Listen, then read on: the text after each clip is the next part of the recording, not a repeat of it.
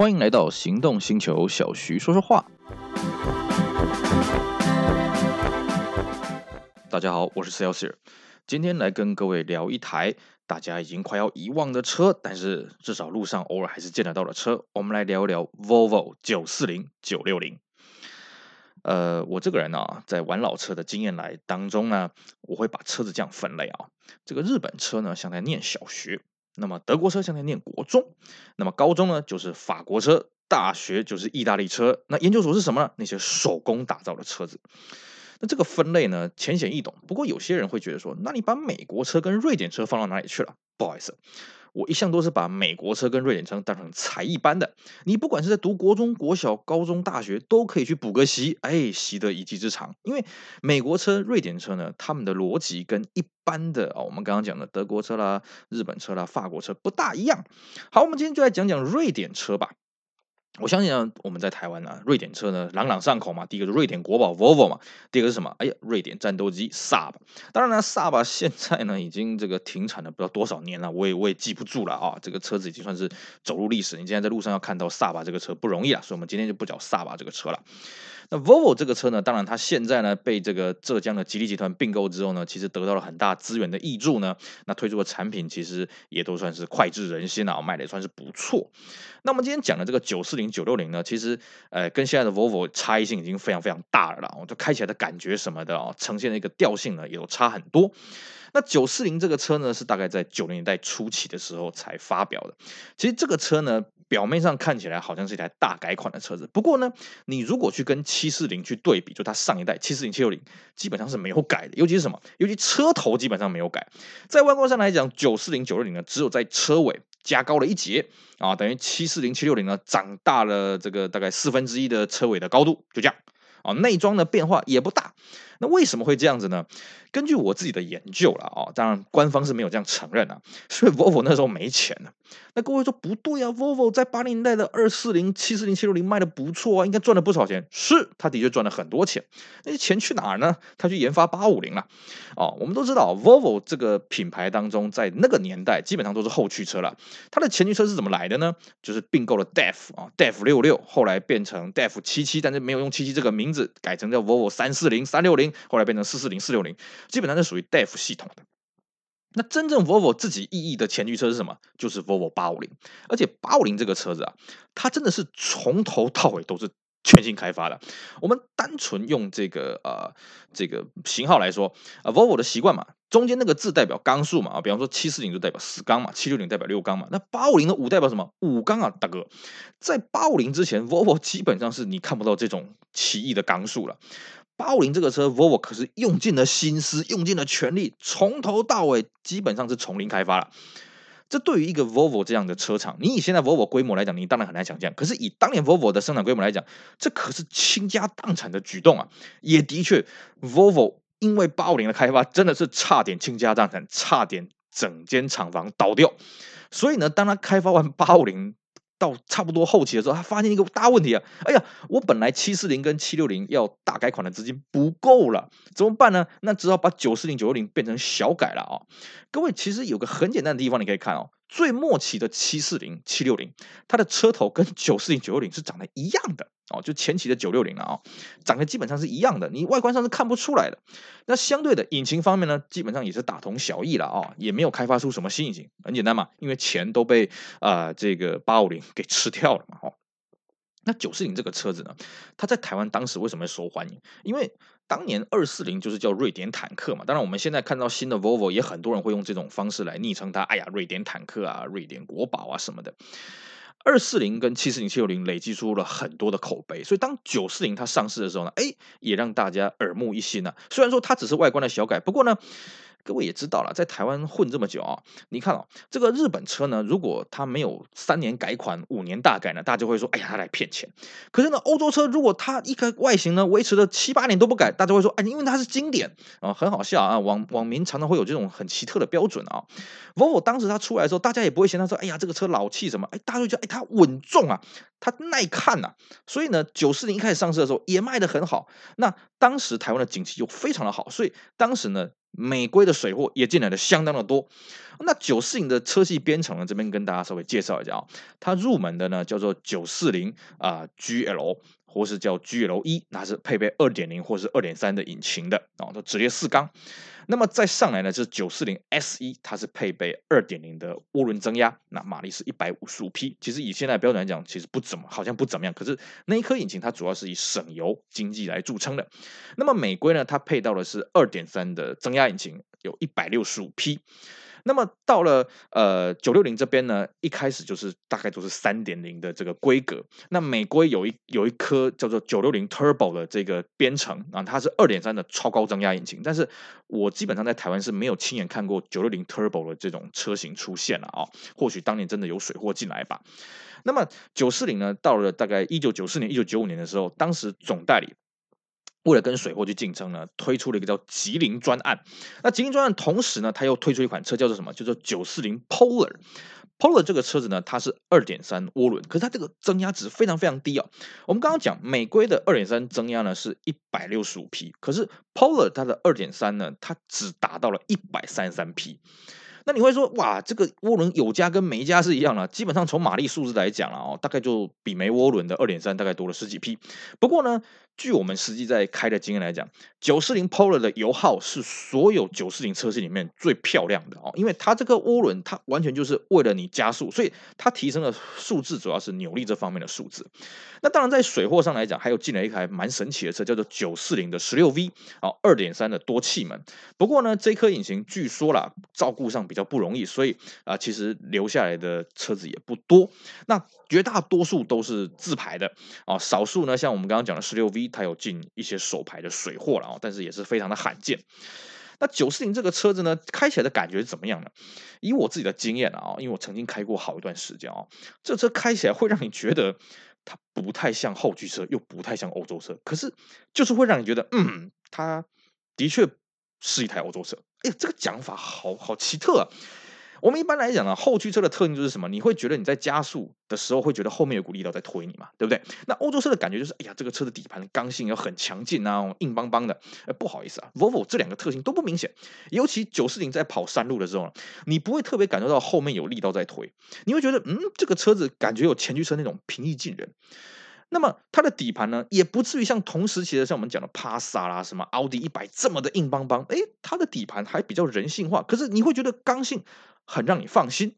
最重要是什么？Volvo 这个车子，你坐到后座去，跟前座有个感觉最大的差别是什么？你坐在后座，你会觉得这个车完全值得信赖，你完全坐在一个固若金汤的城堡里面哦。这是 Volvo 当年它的一个很强力的一个诉求了，就是安全嘛。当然，它现在也是用安全这个牌讲了一二十年啊，我看不止一二十年了啊。不管，那九四零这个车子，它开起来就是让你觉得它有欧洲车的扎实，也有日本车的平易，所以我才说瑞典车为什么算是一个补习班，因为它开起来调性跟传统欧洲车不大一样。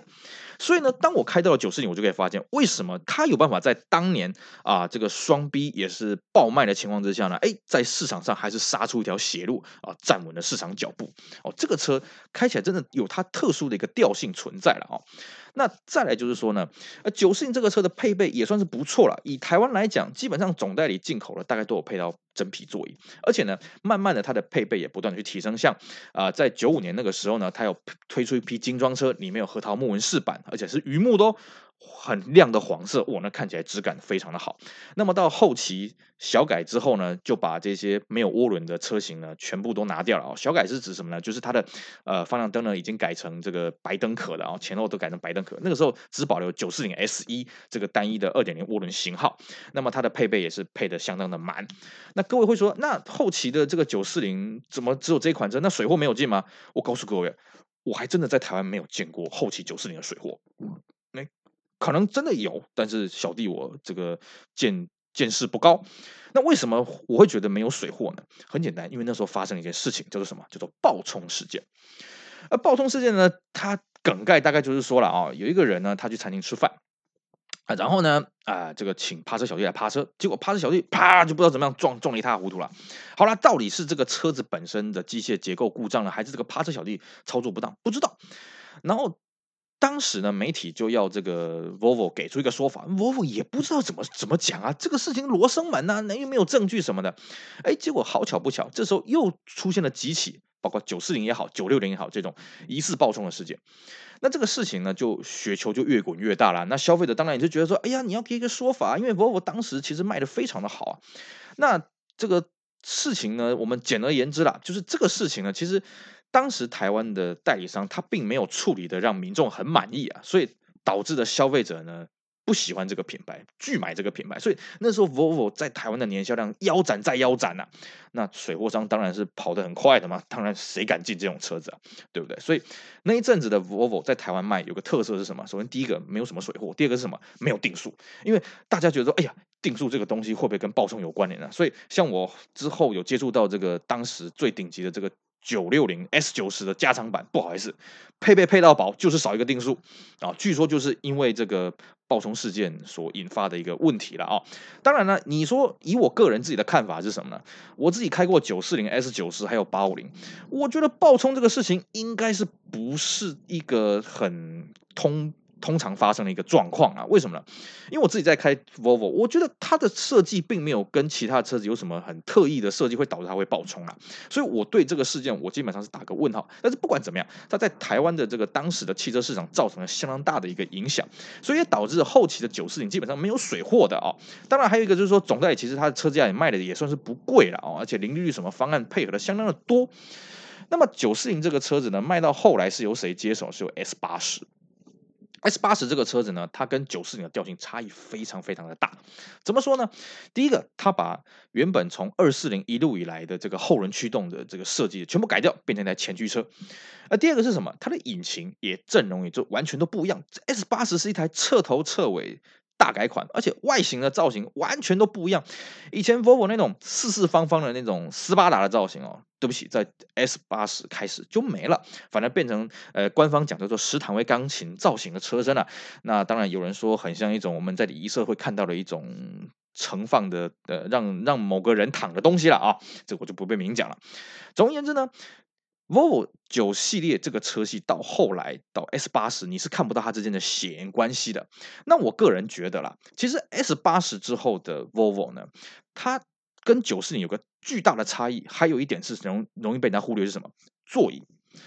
当年呢，九四零在卖车的时候呢，其实有曾经。报纸曾经有找了一些人来做一些行销，怎么行销呢？他找了一些上了年纪的人。我们知道了，人呐、啊，像我们这样工商业社会，一天可能屁股一坐就是七八个小时了啊，甚至九九个小时、十个小时，坐姿一定不良嘛。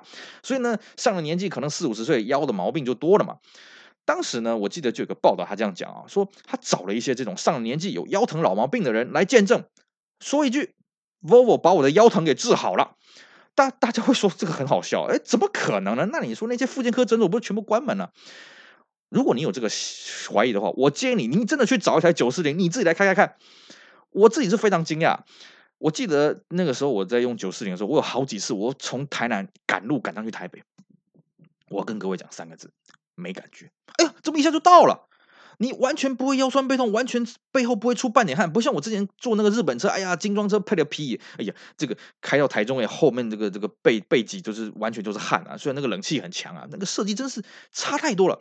Volvo 的椅子会让你舒服到你感觉不出来，就好像太空舱一样，真的，那个车子太神奇了。我自己在这个九四零之后又陆陆续续玩了这么多台车，我肯跟各位讲。就算是劳斯莱斯宾利，那个椅子也没有 Volvo 九四零这么的舒服啊。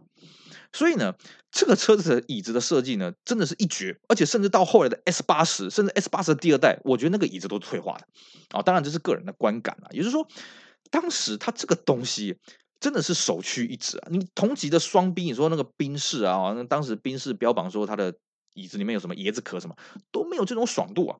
哦，那当然它的配备很好，尤其是什么？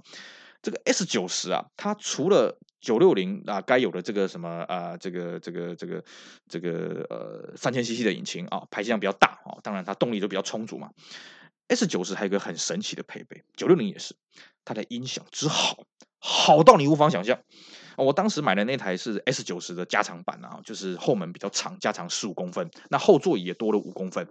那它的喇叭呢，多了两颗高音单体啊，在 B 柱上面。这个音响的主机用原厂的主机就好了，你去吹这个重低音啊，我跟各位说，我还真的没有把这个喇叭吹爆过。你把重低音开到最大，喇叭不会破就是不会破，超厉害。后来我自己开了九四年，我也去报废厂去杀了一个 S 九十 Royal 的这个后重低音装上去，整台车就跟剧院一样。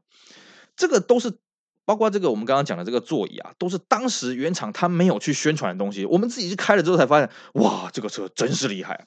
那你说它的安全性什么？当然，我们刚刚跟各位讲嘛，就是你坐在后座，你会有一个很安心的感觉。这你自己在开啊，自己在保养，顶起来看，你说，哎呀，Volvo 这个车厂，难怪它会倒掉。为什么？它用料真的是很实在哦，难怪它后来会被沃呃被福特给收购走了，因为它花了太多隐形成本了。包括像我们刚刚讲的嘛，你这个椅子做的这么好，你这个音响做的那么好，那都是成本啊，你又不拿来行销，你这间公司在做什么生意的啊？当然这是玩笑话了。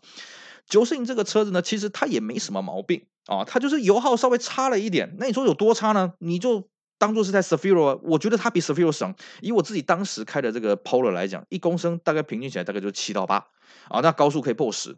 那 S 九十呢，差不多也是这个数字，因为它动力比较够啊，因为它这个车壳也蛮重的嘛，它三千 CC 的直列六缸引擎，其实它动力算是比较够的了啊。那 Volvo 的九四零呢，基本上外观的小改款，就是我们刚刚讲的，它只有改过一次啊，就是把灯壳从这个黄灯变成白灯，所以呢，很多人也会习惯去肉厂去杀这个后期的灯壳，直接换在前期的车上，看起来就比较 fashion 一点。那么九六零呢，在九四年那个时候呢，曾经做过一次小改款，把车头的本来像九四年那种车头改改小，我们一般称为叫小头。哦，小头的车子一直到了九六年底呢，又改名称叫做 S 九十。那 S 九十基本上在外观上跟九六零呢差差异是不大的。哦，它就是啊这个引擎的动力有点调教，它马力调下来一点，但是扭力有调上去一点哦，开起来感觉我觉得是差不多了。哦，那么我们今天呢来跟各位花了一点时间来介绍一下 Volvo 九四零、九六零这两款很有意思的车子啊。如果说呢你想找一台有趣的车子来补个习、学个才艺，哎，我很推荐你去找一台九四零或九六零来玩玩，好好尤其是体验一下它的这个椅子，还有它音响哦。当然音响是要九六零那种音响，九四零本身原厂的音响不大行哦，九六零那个音响赞。哦，各位就可以享受到为什么这个车车子瑞典车叫做才艺班呢？好，我是 Celsius，非常感谢各位今天的收听，也希望未来呢继续跟大家讲述这些有的没的经典车款的故事，也希望大家继续支持我们其他行动星球精彩 Pocket 节目，我们下回再见，拜拜。